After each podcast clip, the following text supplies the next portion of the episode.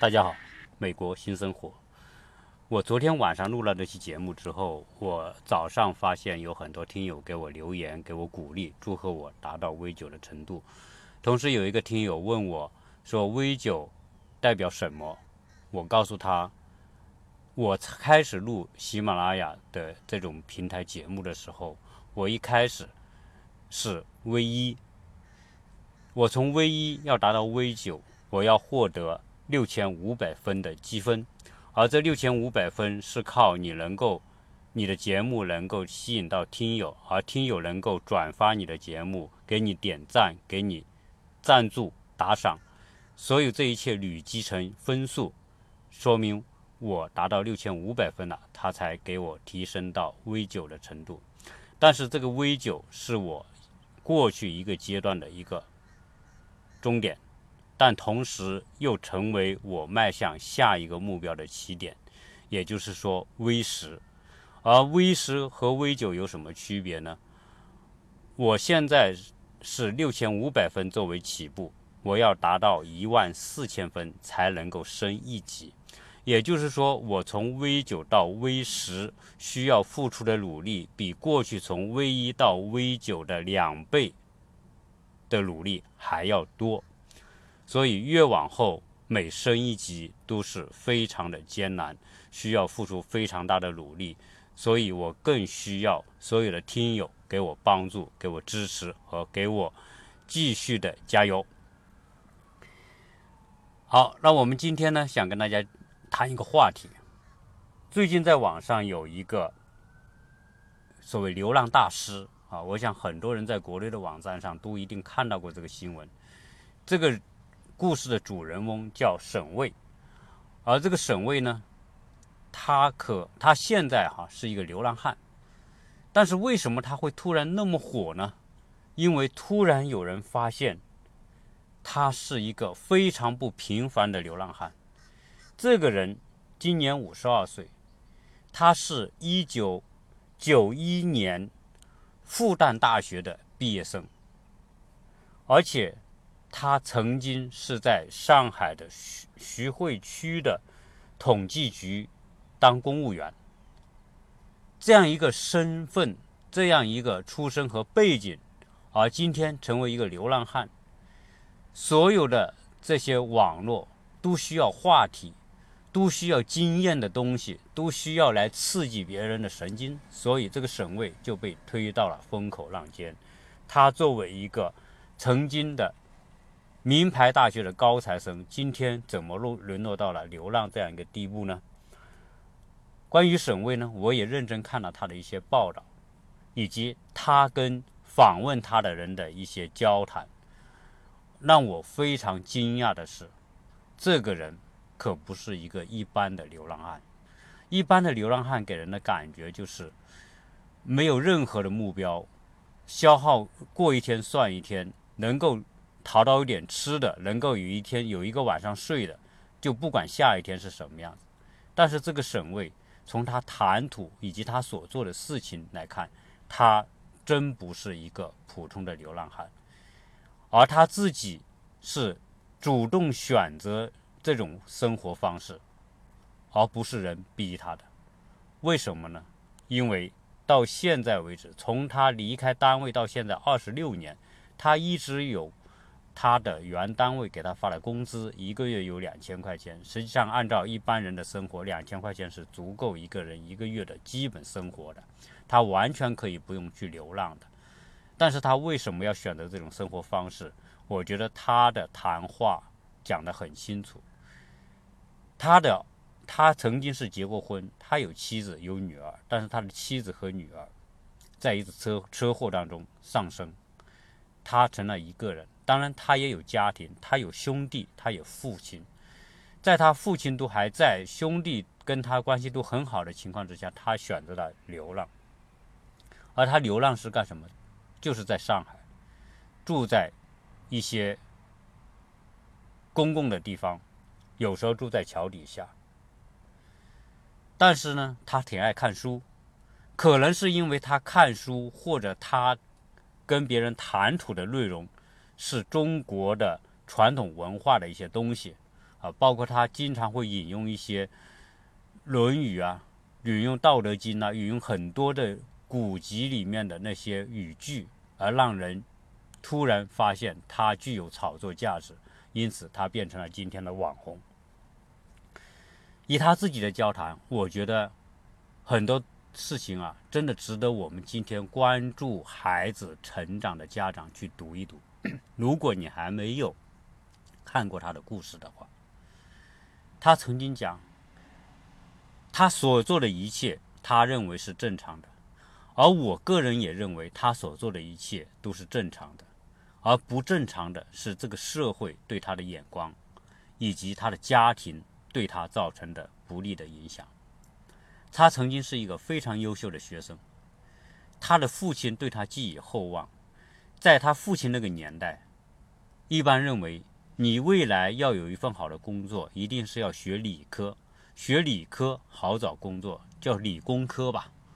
啊，就是我们说的，你做个理工男嘛，啊，因为你有技术、有专业知识，你容易找工作。这是那一代父母的共同的想法，连同。包括我自己的父母都是这样子的，啊，对我们说，你如何能够生活的好，有好的工作，你应该学什么？而这一切呢，都是父母的愿望。对于沈卫个人而言，他说，当初他是拗不过他父亲对他的压力，而他自己来说，他一点都不喜欢理工科，但是他又是个很聪明的孩子，他的成绩仍然。在不愿意学的情况之下，仍然很好，所以他最后考取了复旦大学。他说：“从我自己的内心出发，我是一点都不愿意和数字打交道，因为他后来是去统计局，专门跟数数字打交道，而他喜欢的是文科，是历史，是文学。”他说：“如果让我在人生再来一次，我一定不会去选择那些跟数字打交道的专业。”我一定会选选择我所喜欢的文科、历史、人文这一类的学科。你看，实际上他谈的这些话是一个非常清晰的正常人的思维，对吗？所以这一切，当初父母的美好的愿望，变成了孩子一生当中永远的诅咒，成为他一生走向今天别人。看不起的这种流浪生活的一个重要的原因，所以这也是我为什么认为说很多父母真的应该看一看 这篇文章，它是一个教材，它让我们想想父母在孩子的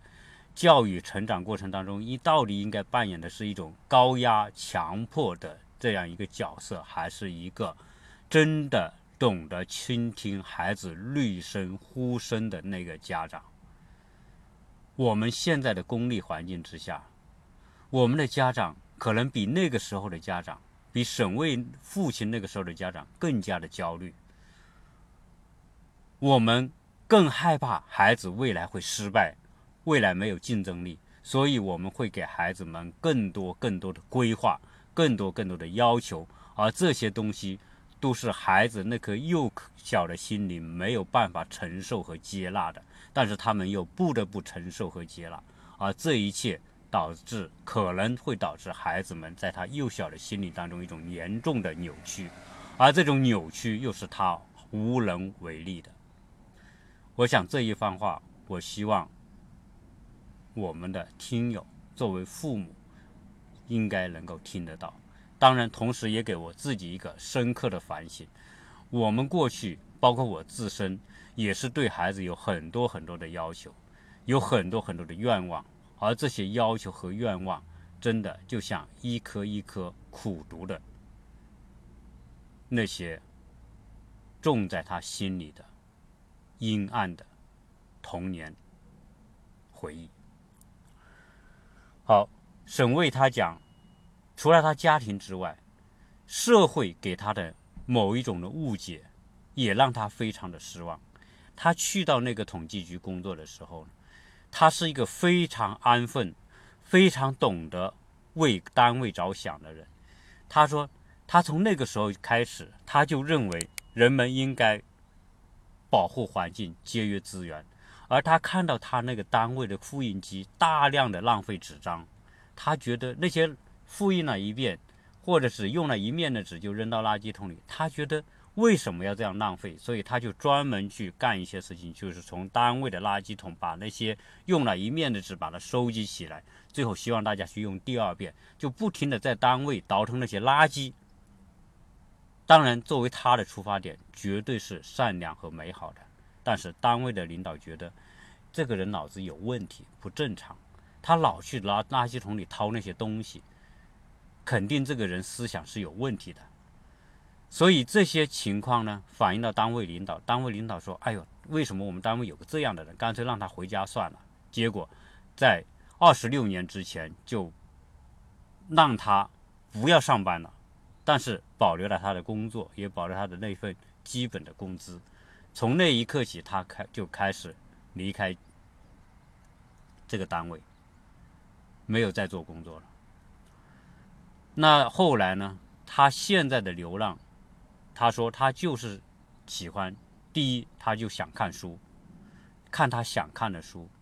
然后呢，他会去捡很多的这些废品去卖，换的这些钱就去买书，而他现在拥有的最多的就是他那几袋子书。而这些书里面很多可能就是当初他很想学，而他父亲又不让他学的那些东西。那他同样认为说，人类应该更好的来处理人和自然的关系，这个自然环境应该在人类的治理之下应该更美好，而不是更多的环境污染和破坏。他不停的在他的对话当中提出，我们国家应该做垃圾分类，应该做垃圾分拣，而他现在所做的最重要的事情就是把垃圾捡回来，然后把它分成类别，再把它卖给废品公司。他说：“我这边做这件事情，现在城管都不让他做，因为城管说我们这些人破坏了环境，妨碍了市政的这种。”人们的印象，所以不让我们去捡这些垃圾，也不让我们公开分类。他说，现在以至于我做垃圾分类，都不得不两个手伸在袋子里面，把垃圾分成不同的类别，而不能放到袋子外面来分类这些垃圾。所以他的内心当中，他希望他的行为能够感动一些人，能够推动社会在做垃圾分类这一块做的。作为一个重要的事情来做，大家想一想，到底是他有问题，还是这个社会有问题，还是这个单位有问题？我觉得，可能由他的这样一个例子的出现，更好的可以让我们的家庭和社会进行一种反思。他曾经在这样一个流浪过程当中。他很无奈，他和他的父亲的关系也一直很糟糕。直到他父亲去世之前，他的弟弟在桥底下找到他露宿的地方，告诉这个省卫说父亲不行了，希望他去医院能够看他父亲。当然，他曾经也很记恨、很不理解他的父亲对他的所做的那一切。但是，他作为一个正常的人，他还是接受去看他父亲，甚至说他自己把这种流浪的头发剪了，请人帮他剪了头发，洗了澡，换了几件干净的衣服，去到医院去看他的父亲。当他父亲看到他的儿子来到他床边的时候，因为他这个儿子和他已经很多很多年没有见了。甚至他的父亲都不知道他的儿子已经在流浪了。他看到他儿子的时候，拉过他儿子的手，老泪纵横，一直对他说：“他对不起沈巍，对不起自己这个儿子。”他看完他的父亲之后，后来离开医院，直到他父亲去世，他也没有再见到他父亲。那这个事情，这个故事，我想我讲了这么多，事实上大家都可以看这个故事，但是不同的人看这个故事会有不同的感触。对于我来说，有非常震撼和深刻的一种力量，告诉我，这个人可以给很多的人一种启发。那讲到这个流浪呢？啊，当然，按理来说，这是一个沉重的话题，我不应该把它再岔开到其他的事情上去。但是，因为现在在美国呢，我想，啊，从省卫这个流浪和今天我在美国所看到的，实际上美国也有很多的流浪汉。那美国的流浪汉五花八门，各式各样。我们经常开车。在路上走的时候，更多的是在一些市区走的时候，在一些小城市的当趟或者商业中心走的时候，我们时常会看到一些红绿灯或者一些路口、高速公路的出入口，都会看到一些流浪的人。所以，美国是一个美好的国家，但是美国仍然有很多的流浪汉。而且，城市越大，流浪汉越多。我相信到过美国的人都有这个印象，而在洛杉矶待得久的人，这个印象更为深刻。为什么美国也有这么多流浪汉？那我想呢，哎，后面这一半稍微轻松一点来谈一下美国的流浪汉的这种现象，作为一种社会现象，它美为什么美国也有这种情况？曾经有个故事啊。在美国，在前年吧，打动了无数的美国人。这个故事也就是跟流浪汉有关的故事。说，在二零一七年的十一月份，有一个女子叫麦克卢尔。这个美国女子呢，她开车去费城，当然是开长途。当她快接近费城，还没有到费城，在郊外的时候。突然车就熄火了，原因是没有油了，而他又停在郊外。那正在非常焦虑不安、不知道该如何是好的时候，加上他身上还没有一分钱，结果这个时候来了一个人，是一个露宿在附近的一个流浪汉。这个流浪汉的名字叫博比特。我相信大家如果在网上搜，都可以搜到这个故事。这个博比特呢，就过来问这个麦克卢尔这个女子说：“请问你有需要帮助吗？你遇到什么事了？”结果这个女女子就告诉他：“她说我车没油了，我没有办法，我现在也没有钱，身上也没有钱去加油。”这个时候，这个博比克。他告诉他：“他说这样，你回到车上去，关好车门，锁好车门，因为这边这附近不安全，晚上啊要注意。”然后他说：“我去帮你找油。”结果这个博比特安顿好这个女孩之后，他自己走了好几个街区，找到一个加油站，用一些瓶子。啊，因为他流浪，他有些瓶子，拿着瓶子呢，在加油站用他身上仅有的二十美元买了一些汽油，然后回来跟这个女的加上油，让她能够安全的上路走了。而这个事情过后，这个女的一直觉得非常感感恩于这个流浪汉这个博比特，所以事后呢。他回到当初这个点来，找过好几次这个波比克这个流浪汉，最后也找到了这个流浪汉，得知这个流浪汉曾三十七岁，曾经是美国海军陆战队的一位老兵，由于染上毒品而失去了一切，失去了家庭，失去了工作，失去了房子，不得不过上了流浪的生活。而且他还有毒瘾在身，这就是这个流美国流浪汉的事情。后来这个女的说：“我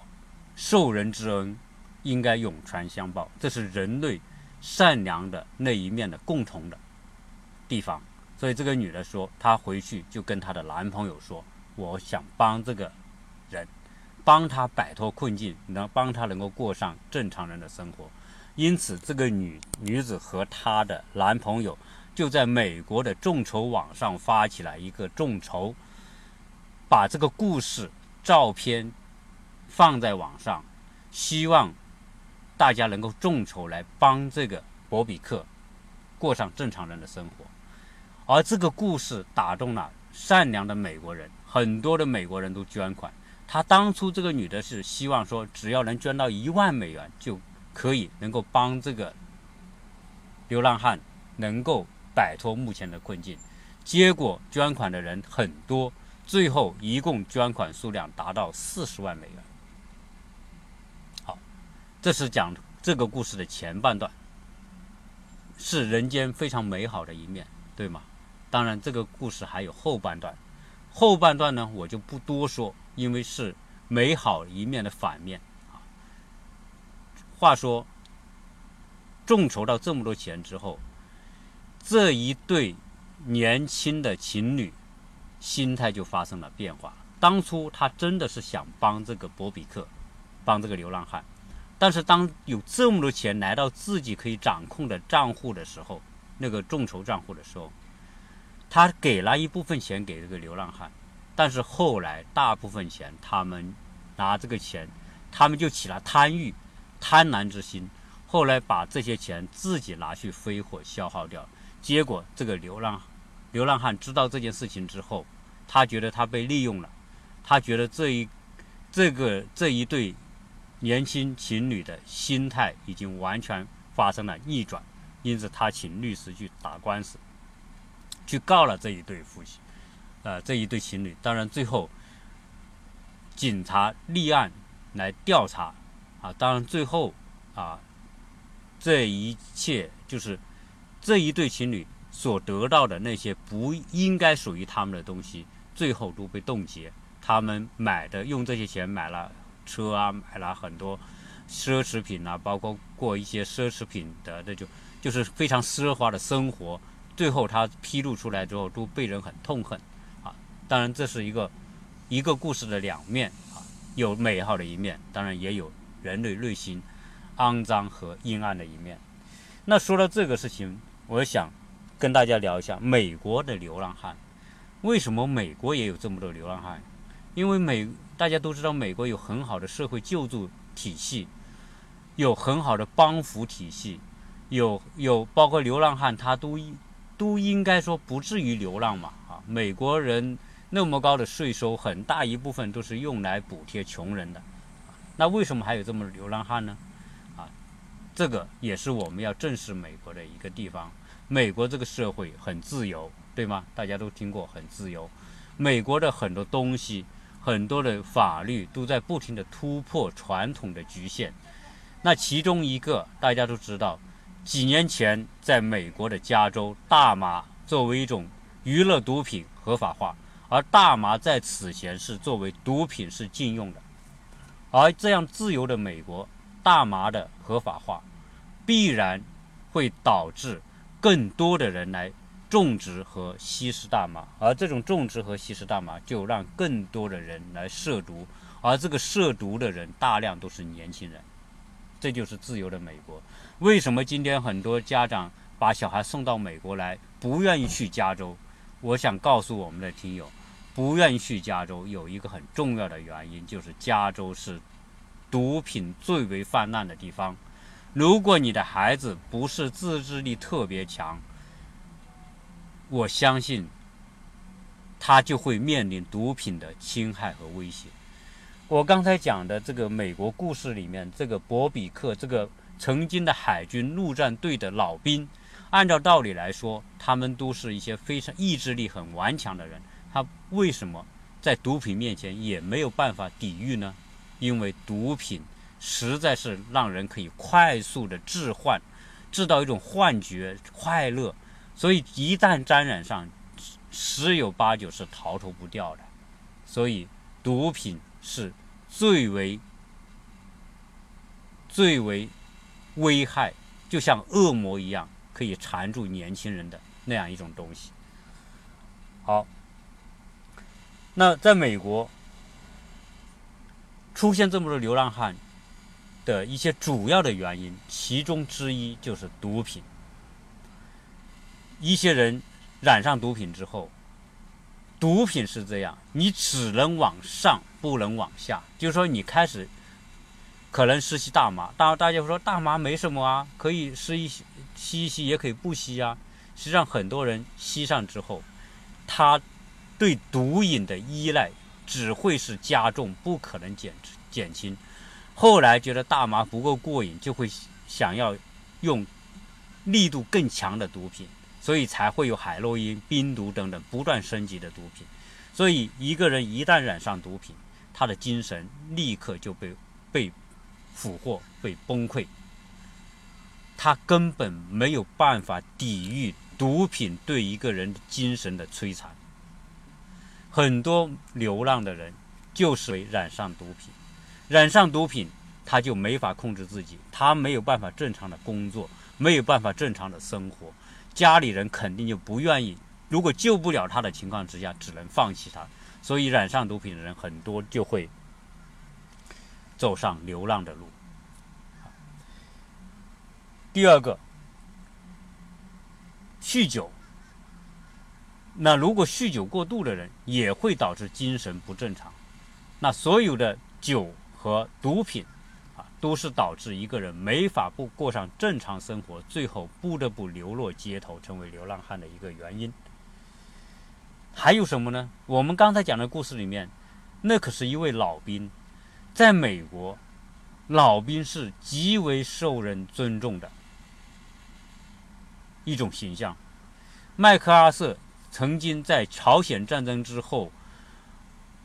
解职。回到美国，在美国国会发表了一场著名的演说，其中有一句话：“老兵不死，只是凋零。”美国人崇尚英雄，所以这些老兵是非常受政府关注，也受人崇敬的人。我曾经住在洛杉矶的一个邻居就是一个老兵，他曾经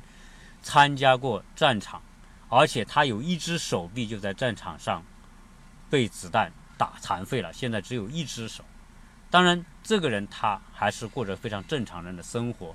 非常热情，非常开朗。就用他的一只手，还经常为很多人做很多的好事啊。但但是，美国的流浪汉当中有很多竟然是美国老兵啊，这个让人是不可思议的事情。但是这个并不奇怪，因为战场是非常残酷的。有一些老兵在战场上受到严重创创伤之后，在那种战场的压力之下，最后就算活着回来，有很多人患上了一种病，叫压力伤后压力综合症。啊，这种创伤后的压力综合症简称叫 PTSD。有很多人在这种创伤之下，精神。处于极其脆弱的边缘，他们基本上都丧失了生活自理的能力。如果这些人由于年轻人去当兵，或者没有学到一技之长，他就没有办法找到一个正常的工作。而没有正常工作又不能自理的人，很多时候，当他到了一定的年龄，家庭父母又管不了的时候，他就只好选择流浪。我曾经看到。一些美国街头的一些坐着轮椅的人，年轻人，轻很壮的那年轻人，其中有一些就是腿受伤的老兵。所以，美国这种老兵走上流浪生活，实际上有很多特殊的原因造成。而很多老一政府是对老兵有关照的，但是很多老兵又不愿意去那些老兵医院。住着，啊，就逃出来，啊，就变成，久而久之吧，就接受了他自己作为一种流浪的现状，所以老兵也是一部分流浪的。当然，还有很多年轻在美国吊儿郎当不读书的，啊，或者染染上不好习惯的，又没有一技之长的，辍学之后不愿跟家里人混在一起的，不愿跟家人生活的，父母又管不了的，也走上流浪之路。当然还有很多很多各式各样的原因吧。啊，总之，美国是有很多的流浪的人和无家可归的人，在美国统称它叫 homeless，就是没有家的人。当然，在美国对于这些流浪的人是有很多的救助机构啊，一般政府每一个地方的政府都有一个机构，这种叫。Homeless shelter 就是专门给无家可归的人提供住宿的那种，但是公立的一般一个城市只有一个，然后其他的都是私立的，啊，就是私人办的这种，他会得到从政府那里得到大量的补贴来运营这样这个 shelter 这个救济站的。但是呢，在美国这些救济站也不是说。包吃包住，永远包吃下去，它都有很多规则啊。首先说，你要进留救助站，它只是短期救助，比如你三天到五天，啊，你需要帮助，你去登记，啊，